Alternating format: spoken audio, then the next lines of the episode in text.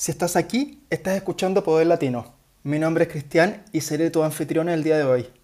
Si esta es la primera vez que nos escuchas, te cuento que Poder Latino es un espacio, una comunidad donde amplificamos las historias de personas como tú o como yo, historias en español desde el corazón de Latinoamérica. Hoy damos por iniciar nuestra temporada número 3, la cual se enfoca totalmente en talento femenino, del cual aprenderemos absolutamente raudales. Antes de arrancar, te invito a conocer alguna de las 28 historias anteriores, ya sea en Medium en formato de blog, en Spotify en formato de audio o bien en el grupo profesional que tenemos en LinkedIn. Sin más, entramos a tierra derecha. Hoy tenemos a una profesional costarricense quien nos acompaña desde San José.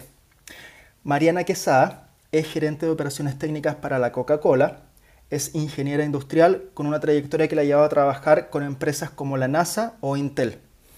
Mariana se especializa en mejora continua, en supply chain, liderazgo y analytics, entre muchas otras cosas que ella nos va a contar. Y asimismo, Mariana se apasiona por la diversidad inclusiva. Sin más, bienvenida, buenos días y arrancamos la temporada 3. Mucho gusto, Mariana, ¿cómo te va?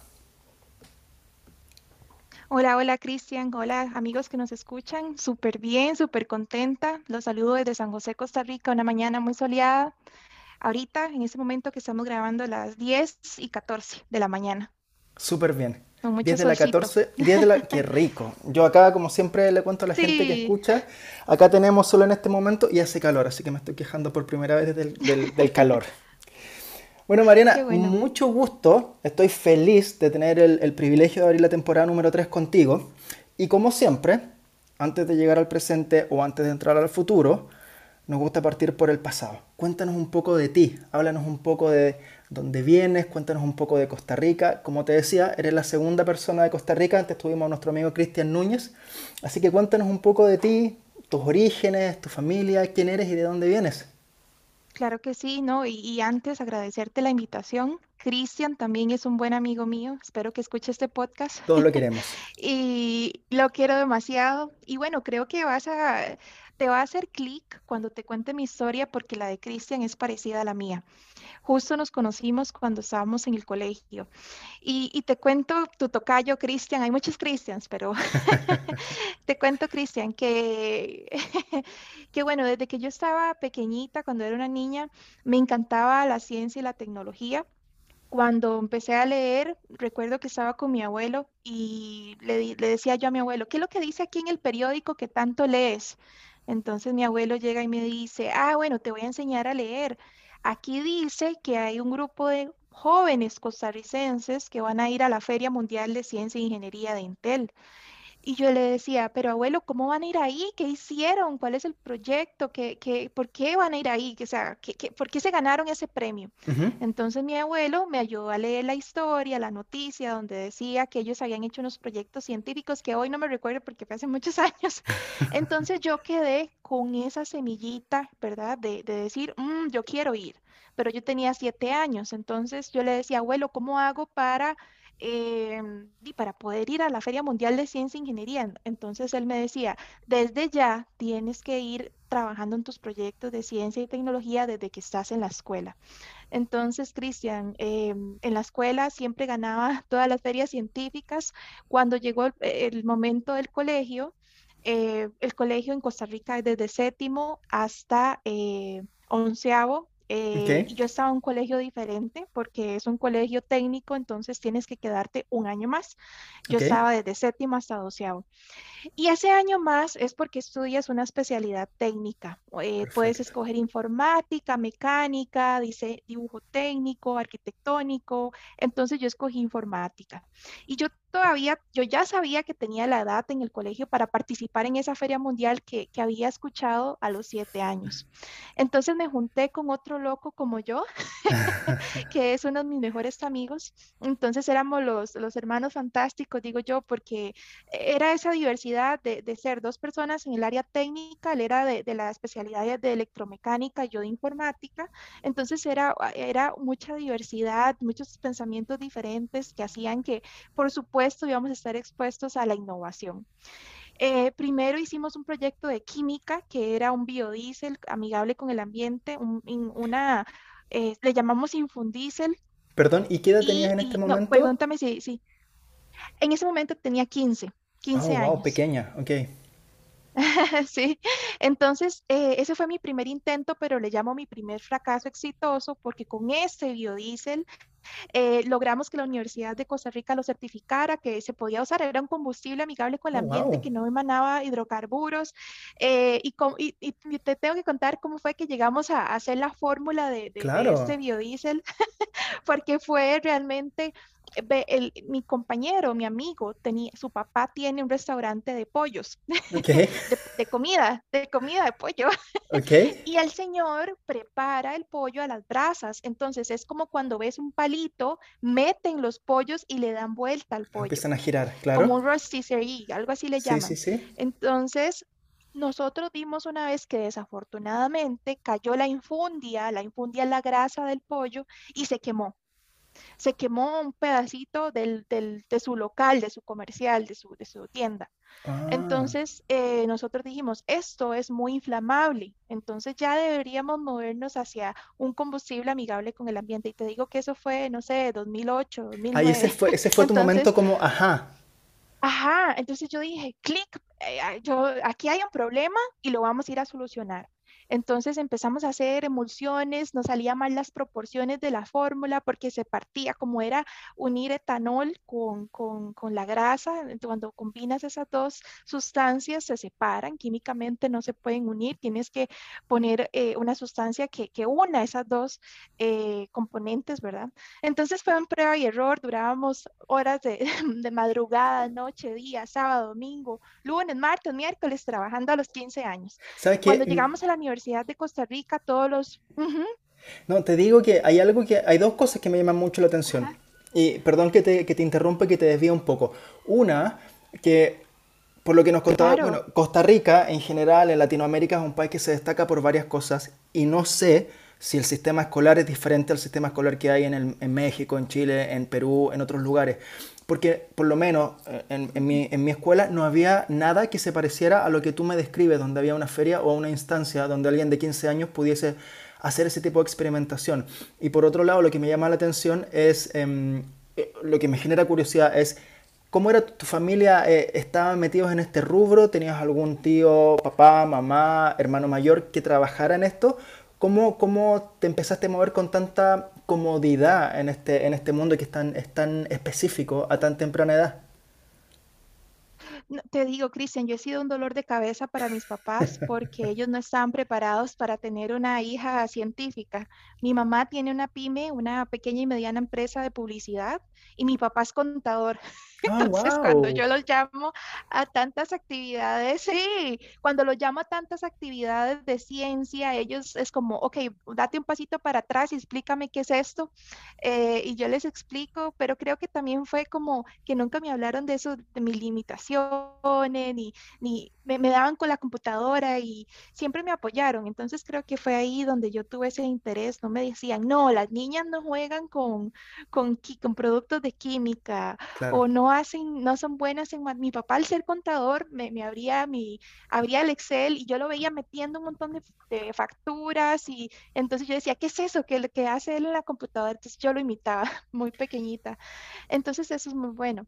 Pero Cristian, te cuento que, que con esa parte de, del proyecto, si, si, te parece continuar con esa parte, en Costa Rica sí hay esa, ese tipo de educación dual, donde por supuesto, te enseñan toda la parte de, secundaria, pero también un componente técnico para que después puedas salir a trabajar directamente después del colegio y no esperarte toda la universidad eh, para poder conseguir un trabajo. Ah, Entonces tienes un técnico medio con el cual, claro, puedes ayudar a tu familia y puedes pagar tu universidad. Entonces estudias eh, de noche y trabajas de día. Es muy duro, es un ritmo muy duro de trabajo, eh, porque llegas a la casa a 11 de la noche, pero y que me tocó a mí, a muchos estudiantes, pero realmente es un sistema que sirve pues para las familias que no pueden pagar los estudios universitarios de, sus hijos. Entonces, es, bueno y también te da mucha experiencia laboral.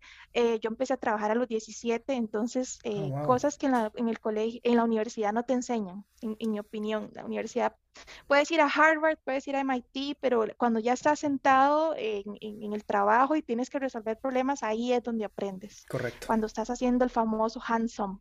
Pero bueno, entonces con este proyecto, eh, que fue mi primer eh, fracaso exitoso con mi amigo, nos dicen, que ganamos la feria eh, circuital, que era donde estaba localizado el colegio, la feria de San José, que es la provincial, ganamos la nacional y cuando oh, llegamos a la Feria Mundial de Ciencia e Ingeniería, sí, íbamos ganando las nos dicen, no, no se puede, ustedes no, con 15 años no pudieron haber hecho un, combustible amigable con el ambiente y más que Costa Rica es un país muy orientado al medio ambiente, eh, entonces había muchos proyectos de ese tipo y, Cristian fue como, nosotros nos quedamos súper tristes, eh, se, nos quebró, se nos quebró el corazón de tantas horas de estudio, llevamos una certificación de la Universidad de Costa Rica que estaba bueno.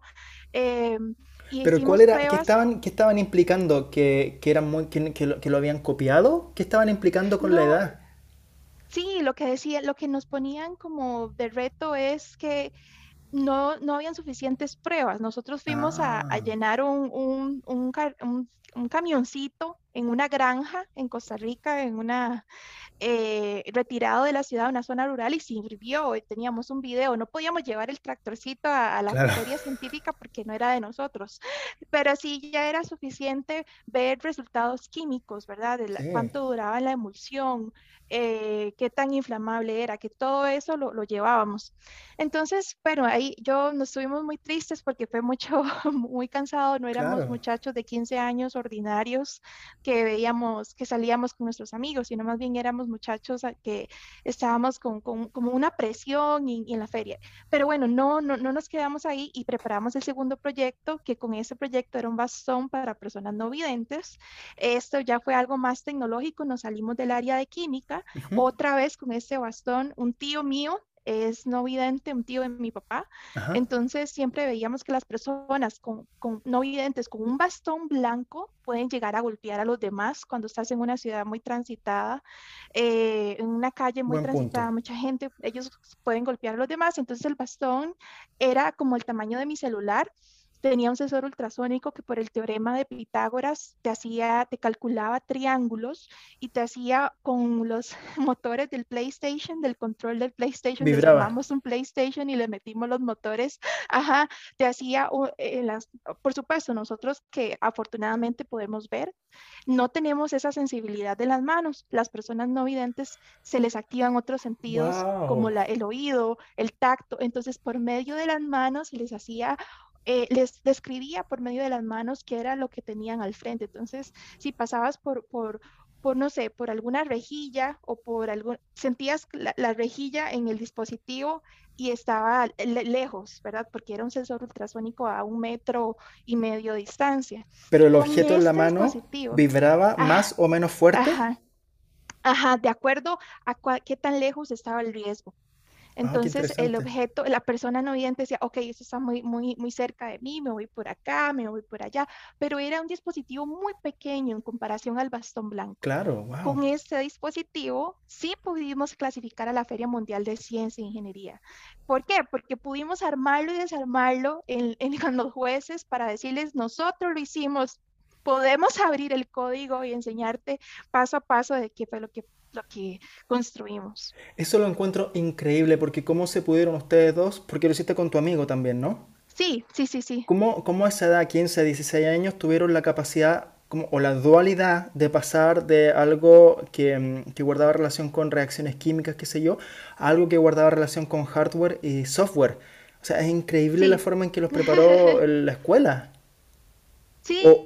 no sé, eso me llama mucho la atención. Y en paralelo, otros compañeros hacían otras cosas. Sí, sí, totalmente. Y Cristian, cuando llegábamos ya a la Feria Mundial de Ciencia y Ingeniería, eh, claro, hay, van muchos países, eh, muchos proyectos muy buenos eh, y te digo que fue una experiencia donde me abrió a mí la, mente y me trajo muchísimas oportunidades. Yo llegaba con la cabeza de mi mente era, ok, yo llegué hasta aquí, eso es todo, me voy. Pero después cuando regresamos de, la Feria Mundial eh, de Ciencia e Ingeniería Intel, yo empecé a trabajar en Intel a los 17 eh, no tenía permiso de trabajo porque era menor de edad y una empresa de este, pues así, tan, una corporación no, pues no se va a jugar la, el chat Rica de, meter a alguien a trabajar sin permiso. Entonces le pagaban a mi mamá. Y tuviste que traerle otro dolor de cabeza a tus papás y decirle voy a trabajar en, en, Intel y me tienen que firmar un documento, me tienen que autorizar. Sí, y, cada mes que me pagaban yo, más tenemos que ir al banco, necesito que me den mi dinero. Entonces ella, ¿verdad? Me, me, hacía bromas de, mm, tienes mucho dinero, tienes que dármelo a mí, ¿verdad? en broma, yo no.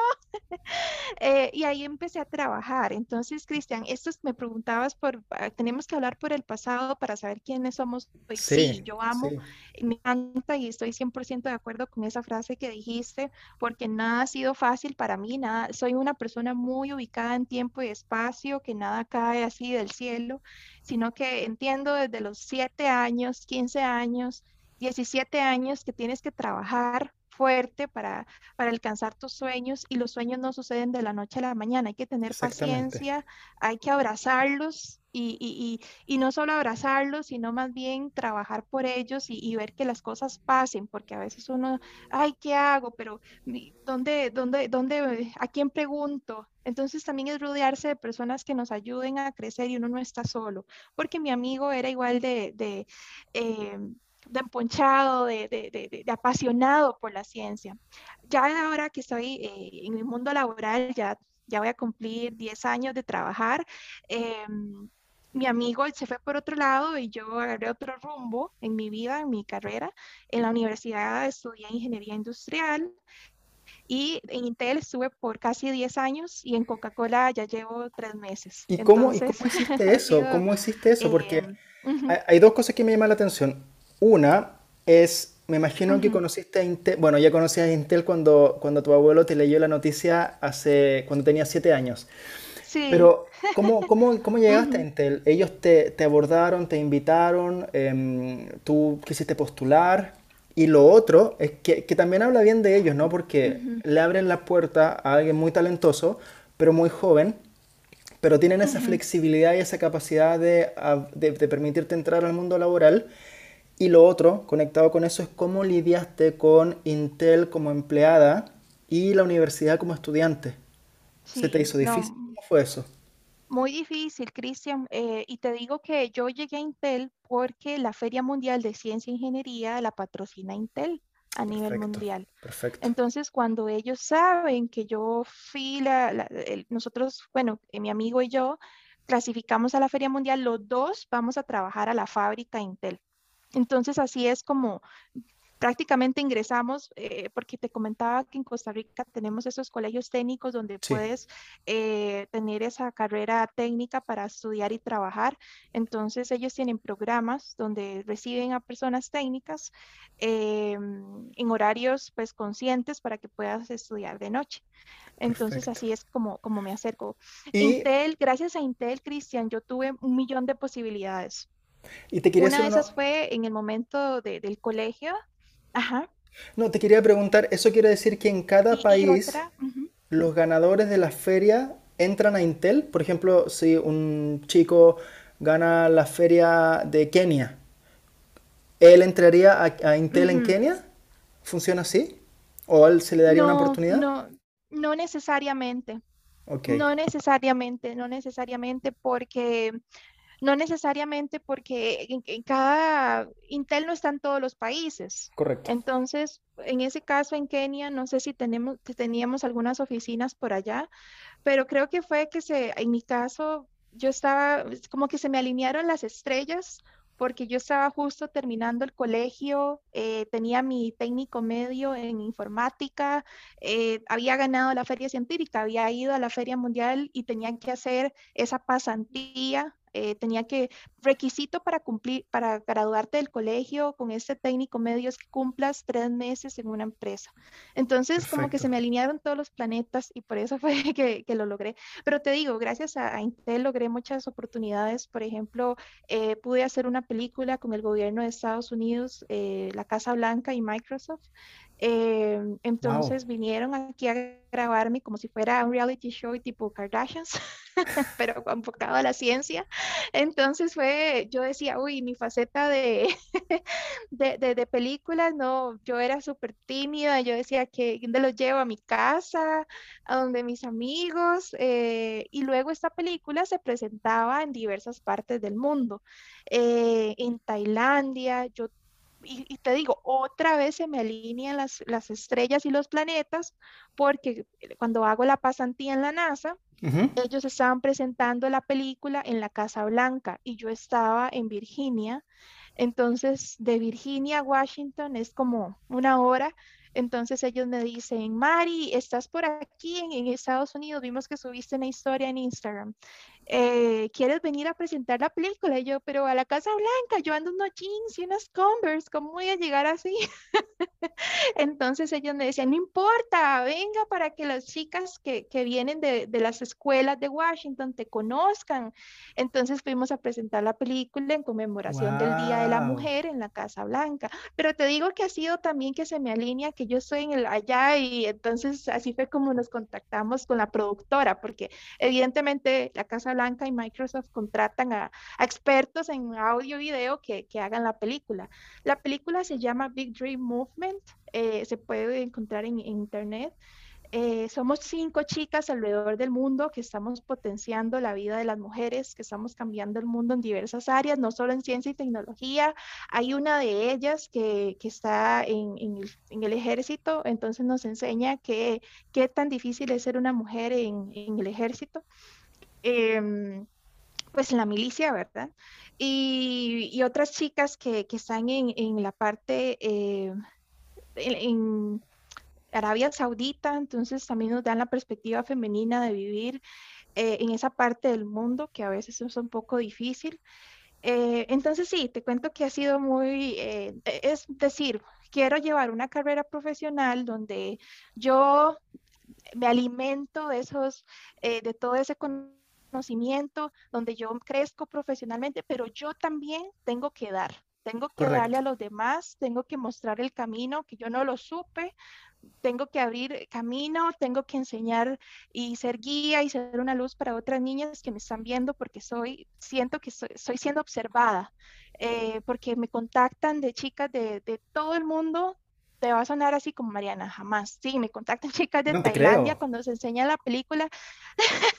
me, me, llaman me, en, en, Facebook, me contactan porque ven la película y me llaman. Entonces, en, yo sé que presentaron la película sin yo saber porque me llegan, no sé, 50 solicitudes de Facebook y yo, ay, qué lindas, quieren que conversemos. Entonces yo hago una llamada y, la, y todas nos vemos. Eh, y ahí hablamos, no, ni, sé cómo hemos hecho con el idioma, yo trato siempre en inglés, ahí no sé si me entienden, porque ellas a veces no hablan otros idiomas, pero sí, ha sido, ha sido también entender que uno tiene que, en una etapa de la carrera profesional, uno se va a alimentar y va a recibir y recibir y recibir, pero en otra etapa yo creo que también hay que dar y dar y dar y dar y Exactamente. dar. Uh Eso es -huh. muy importante. Sí, Mariana, vamos a hacer una pequeña pausa y vamos a volver en un minuto. La historia está apasionante y vamos a entrar a la segunda parte. Yo invito a la gente a que nos siga escuchando en Spotify, que nos lea si ya no lo hace en Medium o que nos siga en LinkedIn. Volvemos exactamente en un minuto. Regresamos con nuestra conversación, que a mí me parece extremadamente interesante, con Mariana. Si se vienen sumando recién a Poder Latino, eh, los invito a que nos sigan en LinkedIn, que nos escuchen en Spotify, que nos lean en Medium, en fin, en todas partes. Y como les decía, si se vienen sumando recién, estamos teniendo la inauguración de la temporada 3 con nuestra amiga Mariana Quesada directamente desde Costa Rica. Y Mariana, te confieso que tu historia es realmente increíble e inspiracional. Estoy feliz de haberte invitado y de que hayas aceptado la, la, la invitación a estar en Poder Latino. No, Empezamos muchas a entrar hacia la recta final y como siempre, como siempre me podría quedar conversando con nuestros invitados por horas, pero es, tenemos un límite de tiempo. Me gustaría preguntarte, Mariana, si te pones a reflexionar, ¿cuál es el problema que más te ha costado resolver? Y, y idealmente en el ámbito profesional, pero si quieres, no sé, puedes, puedes llevarlo a otro, a otro ámbito, pero ¿cuál piensas que es el problema que más te ha costado resolver?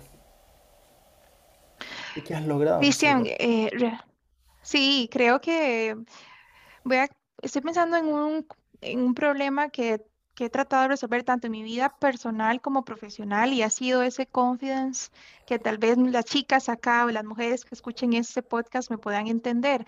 Yo soy una persona que no tiene un tono de voz muy alto. eh, y tal vez cuando me expreso no soy tan agresiva, pero a veces en, en áreas profesionales tienes que ser una persona confrontativa para que te pongan atención, tienes que ser una persona eh, pues que levante un poquito el tono de voz. Entonces ha sido eso, es, yo tengo un león por dentro de todo lo que quiero decir, pero cuando hablo, hablo como un gatito, entonces eh, hago miau.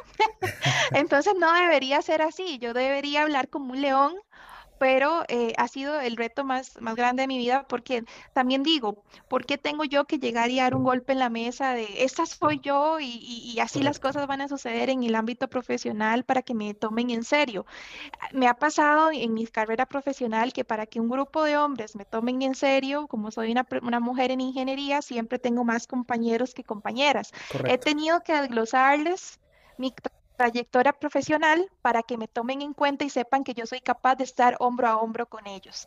Entonces, eh, ¿por qué? Porque yo, como repito, tengo ese león interno, pero como hablo así y soy una persona, no, no me, no me gusta ser tan confrontativa, eh, creo que cuando hay problemas en el trabajo, siempre es culpa de los procesos, no de las personas. Entonces, eso también me hace como ser eh, me, hace sentir a veces como, "Pu- no creo que ellos me estén tomando en serio mile y, y dar todo de mí. Entonces ha sido un, ha sido como esa po- posición de, de, de- de mujer eh, donde tengo que, que, que llegar y abrir mi boca y que salgan palabras poderosas y decirlo con un tono adecuado. Entonces, ese ha sido uno de los problemas, el problema más que todavía no tengo la, la, la razón. Entonces, hablo como desde el fondo del alma y expreso lo que quiero decir. Espero tener un, un- un buen podcast porque estoy siendo comunicadora en estos momentos. Exactamente. No, creo que lo estás haciendo perfecto, la verdad. Tus ideas son claras, precisas y eres muy entretenida para contar las historias. Ahora déjame preguntarte la siguiente cosa que me gustaría saber. Dentro de todos tus logros profesionales, ¿cuál es el que te llena de más orgullo? Para ser muy honesta, creo que la NASA ha sido uno de los grandes sueños inesperados. Estar en la NASA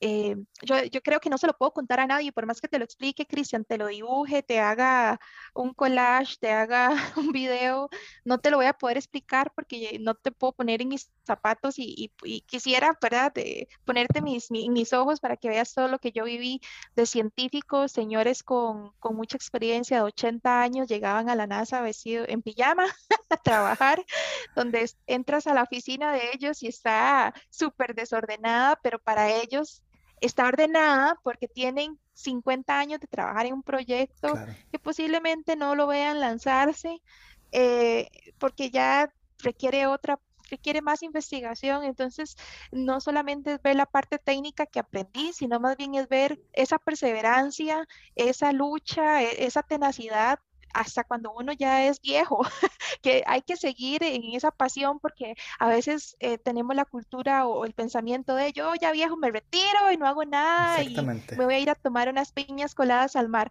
Pero a mí ellos me enseñaron que cuando eres un profesional, cuando eres ingeniero, cuando eres doctor, cuando eres maestro, lo que sea que te dediques, siempre lo vas a hacer. Entonces hazlo con dignidad hasta que seamos viejos. Lo ¿eh? suena feo, suena feo, pero es también hacerlo con amor y compasión Sí. porque agregamos valor en la sociedad hasta ese momento. Ese es un temazo, la verdad, da para mucho también, ¿no? O sea, eh, eh, la, la parte de la ética, la parte de emplear a la gente mayor, la gente de la tercera edad que siguen sí, mentalmente activos, es un temazo, es un temazo. sí. Y Y la en la NASA son un recurso como un diamante porque ellos saben de todo, son científicos increíble. importantísimos. Es una muy buena lección, la verdad, para, para todo el resto de, de nosotros. Y la última que te quería preguntar, Mariana, es, y esta es una situación ficticia, ¿no? Pero, por ejemplo, te lo decía fuera de micrófono, si tuvieses que armar una junta directiva personal con la cual debatir, gente que tú admiras, gente con la cual nunca has podido sentarte a conversar, pero que quizás leíste su biografía o, o han marcado tu vida de una u otra manera, ¿a quiénes elegirías? Si tienes que tomar una decisión importante y, y- y no sabes muy bien cómo, cómo hacer un, un brainstorming con alguien, ¿a quién te gustaría elegir en una junta directiva que te dedique una hora al mes. Perfecto. Te voy a decir cuatro personas. De esas cuatro personas conozco, conozco a tres. Ok. la primera es mi mamá. Mi mamá es una persona que ha pasado cosas muy duras en la vida, muy, muy duras. Eh, no conoció a su mamá, entonces tuvo que aprender a ser mamá de la nada para ser mi madre. Entonces, eh, mi mamá es una persona que, por más difícil que sea la situación, mi mamá dice, estamos bien, todo es positivo y esa, ese me da ese combustible para seguir. La segunda persona es mi papá porque mi papá es, una, es contador, como te decía, entonces siempre en proyectos tenemos que tener a esa persona en finanzas. Eh, y la tercera persona que sí conozco es mi novio, mi prometido, Juan Pablo. Eh, porque Juan Pablo es una persona muy humilde, es una persona muy inteligente, sabe todo, entonces me encantaría tenerlo en mi equipo de trabajo. Y la cuarta persona, te digo que no la conozco, pero la cuarta persona es una persona, me la imagino una persona bien vaga, ¿Por qué una persona bien vaga? Porque los vagos siempre encuentran la forma de hacer las cosas difíciles fáciles. Es como, ah, no te, no te, no te abrumes mucho por algo, nada más agarra y abre la tapa y lo echa así. Me, explico, es como, como, decir, ellos buscan las. Entonces, yo creo que siempre en el equipo hay que tener el vago que, que perezoso, que no quiere hacer nada. Que busca como el atajo. Su opinión va a decir algo brillante. Busca el atajo y, piensa de manera distinta él busca o ella busca, no voy a decir que siempre son hombres, pueden ser chicas, va a buscar el atajo, lo más fácil, entonces eh, no sé quién, no, no, conozco, en, en, en, en, equipos de trabajo he tenido compañeros y compañeras que son ese rol y cuando llegan con una idea así de fácil, yo digo, yo haciéndome bolas por horas por horas para que fuera así perfecto y ellos salen con algo todo fácil. Eh, y yo, yo creo que yo asumiría ese rol de disciplina porque, Cristian, yo sin disciplina estoy en la calle. Yo soy esa persona disciplinada que todo tiene que estar así. Yo soy esa persona que ve en Facebook esas publicaciones donde ponen todos los lápices así y ven un lápiz torcido y a mí me da un colapso. o todas las rayitas así y ponen como a prueba ese toque. Hay un toque que si ves una cosita así ya se sientes como que se te vuelve el mundo. Entonces, yo soy esa persona que también es indispensable. sí, yo no puedo, no puedo ver nada fuera de lugar, tiene que estar ordenado. Y entonces sí, eh, yo hasta para lavar los platos clasifico las cosas. Mira ¿Sí? tú. Sí, creo que por eso es mi formación y, y, y, mi, mi, experiencia de vida, pero ese sería mi, equipo. Claramente te da resultado y te funciona. Ahora, Mariana, ya que entramos derechamente en la recta final, como te decía también fuera de micrófono, mucha gente, niños, niñas, adolescentes, gente en cualquier parte podrían estar escuchando la conversación y quieren saber qué haces tú en Coca-Cola. Tú eres una gerenta eh, que se especializa en, proyectos, pero me gustaría que tú un poco, un poco más hablases de tu rol y qué haces en un día a día de manera simple en el cual cualquier persona pudiese entender lo que tú haces eh, el día de hoy con la Coca-Cola. Claro, mi rol en Coca-Cola es asegurar, por tengo que garantizar tres áreas. Yo tengo tatuado en mi piel estas tres áreas que debo garantizar en las operaciones por las que las que velo. La primera es la calidad, que el producto, la coca sepa bien rica. Eh, la seguridad, que no existan de por medio personas eh, lesionadas por esta situación, por, por hacer Coca-Cola, no nos puede suceder que alguien se lastime ni el dedito, ni el pelito, nada todos tenemos que llegar enteros a casa. Y el último es el medio ambiente. ¿Por qué? Porque estamos haciendo, agarrando agua de la comunidad para hacer las bebidas. Entonces yo tengo que velar que si no tenemos agua, nosotros vamos a parar operaciones para que la comunidad tenga agua. Y, para, y porque usamos también eh, envases biodegradables para no impactar el medio ambiente. Entonces yo tengo que velar por esas tres áreas. Yo visito las áreas, los procesos de manufactura en Costa Rica, Nicaragua, Panamá, con el, me sé las plantas de memoria, entiendo el proceso de tender los jarabes, vamos a hacer la parte de mezclado, la parte de llenado, eh, vamos a, empacar el producto y lo vamos a ir a vender a, todos nuestros eh, socios, ¿verdad? Eh, en diferentes tiendas, llámelos, no sé, Walmart, las tienditas que teníamos en las comunidades, pero es más allá y, y lo que me encanta de mi rol en Coca-Cola es entender la responsabilidad que tenemos la industria de manufactura y más ahora una industria de alimentos. Yo venía de una industria de ciencia y tecnología, pero también la industria de alimentos a, dar un producto de calidad donde las personas se reúnen a tomarse la, coca, ¿verdad? En familia, en un almuerzo y también a dar esa conciencia de que el mundo está, estamos pasando por, por un cambio ambiental real, eh, donde tenemos que promover a los niños al reciclaje, a, ser científicos para ver qué otros eh, podemos usar más vidrio, podemos tener más eh, resina retornable, podemos tener acceso a, otros recursos para nosotros seguir disfrutando de nuestras bebidas. Y no solo Coca-Cola, todo el portafolio que, que tenemos a, a nivel mundial. Entonces, ese es mi rol, entender el paso a paso en manufactura y garantizar esas tres áreas. Tocaste temas bastante importantes. De nuevo, podríamos tener una conversación completamente separada sobre el rol que tiene una empresa como la Coca-Cola o Intel a nivel global, ¿no? O sea, son marcas que todos consumimos día a día, que, tienen tanta importancia y que tienen un impacto tan importante también en cómo se relaciona con las comunidades indígenas, cómo, cómo manufactura oh. eh, sus productos, la responsabilidad, esto que se escucha tanto del ESG actualmente, de mm, ah, de sustentabilidad, gobernabilidad, de, de, se me olvidó la E, pero el ESG que, que, que, en finanzas por lo menos se escucha tanto.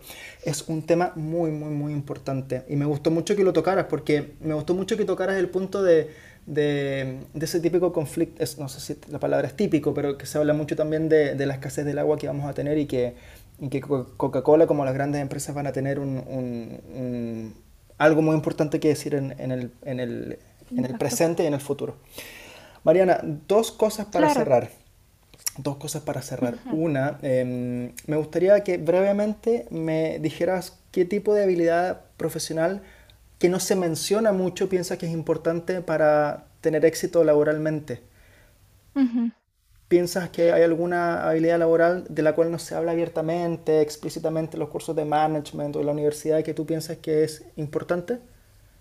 Yo creo que, Cristian, es importante no asumir el rol de una persona, no, no subestimar, no subestimar a las personas como se ven por fuera y darles oportunidad a la gente en que son personas poderosas, en que podemos darle un voto de confianza y dejarlos ser líderes, dejarlos ser de agenda, déjelos crecer, déjenlos innovar, porque a veces eh, cuando llegas a este tipo de corporaciones, eh, hay personas que tienen 20, 25 eh, años en la empresa y más que este podcast lo escuchan muchas personas jóvenes, anímense a estar hombro a hombro con esas personas que tienen 20, 25 años en la empresa porque ellos son personas muy buenas, eh, pero ustedes también tienen un poder interior, tienen ese león adentro donde pueden innovar, pueden traer algo fresco y pueden llegar a, a ser igual que ellos incluso mucho más. Entonces, anímense a, no asumir, ay, es que hacer es muy joven, entonces no te vamos a dar ese proyecto.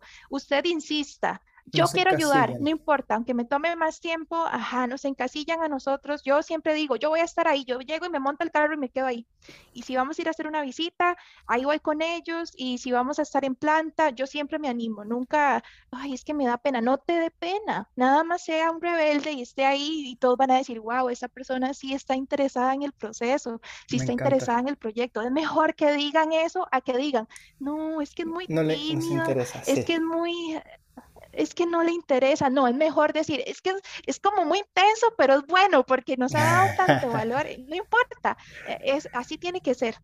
Me encanta, me encanta y estoy completamente de acuerdo. Y Mariana, te quería dar espacio, sé que te gusta y no, sé que te importa la diversidad inclusiva, eh, es algo por lo cual tú velas, has dado charlas y me gustaría darte un espacio si tú quieres comentar algo que te parezca importante y que te parezca eh, relevante que la, gente, que la gente sepa o escuche o también entienda qué significa la diversidad inclusiva. Yo creo que es importante, bueno, todos en la vida eh, estamos relacionados con una mujer. Eh, para llegar al mundo necesitamos una mujer, nuestra mamá, sea que tengamos una buena relación con ella o no. Y yo creo que también eh, nuestra mamá, nuestra abuelita, una tía, una amiga, una hermana, quien sea, me gustaría que piensen en esa persona en estos momentos y, también piensen en todas las injusticias y, cosas que, que, nosotras pasamos eh, desde hace años y me gusta pensar en no solo injusticias de que ni teníamos derecho a andar en carro y ni manejar y cosas normales, sino más bien injusticias de, no poder votar, de no poder eh, usar, ir al baño. Una vez vi una película en que unas científicas llegaban sudando porque el baño de ellas para ir a, cumplir sus necesidades básicas quedaba como a tres kilómetros y el jefe la regañaba de por qué andabas tan lejos, por qué vienes tan tarde, porque andaba en el baño y ustedes hicieron los baños de mujeres larguísimo. Eh, y nosotras tenemos otras necesidades que ustedes en, esos temas. Entonces, eh, no es que nos den un orden prioritario en ciertas agendas, no es eso, sino más bien es reconocer que por tiempos históricos hemos tenido menos oportunidades, menor paga. A mí me ha pasado que me han pagado menos eh, y me he dado cuenta y voy y hablo con recursos humanos. Yo estoy haciendo este trabajo y me tienen que pagar bien y me han pagado bien, entonces sean rebeldes chicas a, ir a pedir, no, no lo que, lo que me ayude, no, lo que usted se merece, lo que usted se merece como un ser humano individual que contribuye igual. Y mi, mi función como mujer en este mundo es decir, visibilizar los triunfos de las mujeres, nos ayuda a nosotras a unirnos como, como población y también a que otras niñas digan, mira, si ella pudo hacer eso, yo también puedo, porque también es, es, decir, en el mundo profesional, eh, yo ahorita visibilizo a las mujeres, antes visibilizaba a otras, a otros tipos de mujeres, ahora que me voy a casar y posiblemente tenga niños en algún futuro, yo veo a esas madres que trabajan, que antes nunca las veía, pero ahora las veo y digo, ¿cómo hacen el rol? De, laboral y también de madre y ellas están en, la, en el trabajo y cómo se llegó el chiquito al, al kinder y que, que, la tarea y que mañana tiene que ir vestido de árbol y que el otro día tiene que ir vestido de, no sé qué. y nunca he visto a mis compañeros en, en esa, en esa cosa, ¿verdad? Eh, entonces creo que, que también es, es, visibilizar esos triunfos a lo largo de toda la vida. Posiblemente ahorita para mí, esas, ellas son mi foco, y en otro momento de mi vida era, era yo, mujeres como en mi edad, 27, 28 años, donde estaban en su carrera profesional. Entonces recuerden, mujeres, ustedes siempre son observadas. ¿Por quiénes? Por niñas, por mujeres que van avanzando en la carrera para ver cómo podemos triunfar. Entonces sus triunfos son visibilizados y creo que ahora Facebook, eh, Instagram, ahora las redes sociales nos dan una voz para unirnos y, y estamos acompañadas. Entonces aprovecho tu plataforma, Cristian Poder Latino para que nos juntemos y tengamos un ambiente de sororidad eh, bien fuerte eh, para que nosotras también seamos una comunidad muy unida. Me encanta. Te doy las gracias, Mariana. Espero que durante la temporada 3 Poder Latino aporte con un granito de arena amplificando y dando a conocer historias como la tuya, que en lo personal me encantó y estoy seguro que la gente en la casa también la disfrutó muchísimo. De verdad pienso que pudiésemos, pudimos haber saltado a dos o tres temas que hubiesen generado dos o tres episodios por sí. Fácil. Sí. Si la gente quisiese saber más de ti, ¿dónde tiene que ir? ¿Qué plataforma ocupas para que la gente te pregunte algo, para que la gente sepa que está Mariana Quesada? Claro. ¿Qué, qué, plataformas te... ¿Cómo prefieres que la gente te escriba, te contacte, sepa en qué estás? Sí, yo, no me he puesto muy creativa en mis redes sociales, siempre salgo como Mariana Quesada y ya. Mariana Quesada en Facebook, en LinkedIn, en Instagram. Eh, ahí estoy para servirles y muy felices de, de que estemos en contacto. Te doy las gracias nuevamente, te mando un abrazo a la distancia. Igualmente, Cristian, un gusto conocerte. Fue un placer, muchas gracias. Y al resto de ustedes, nos vemos muy pronto en el episodio 2 de la temporada 3 de Poder Latino. Mi nombre es Cristian, les doy las gracias por su tiempo. Les mando un abrazo, un beso a la distancia. Adiós.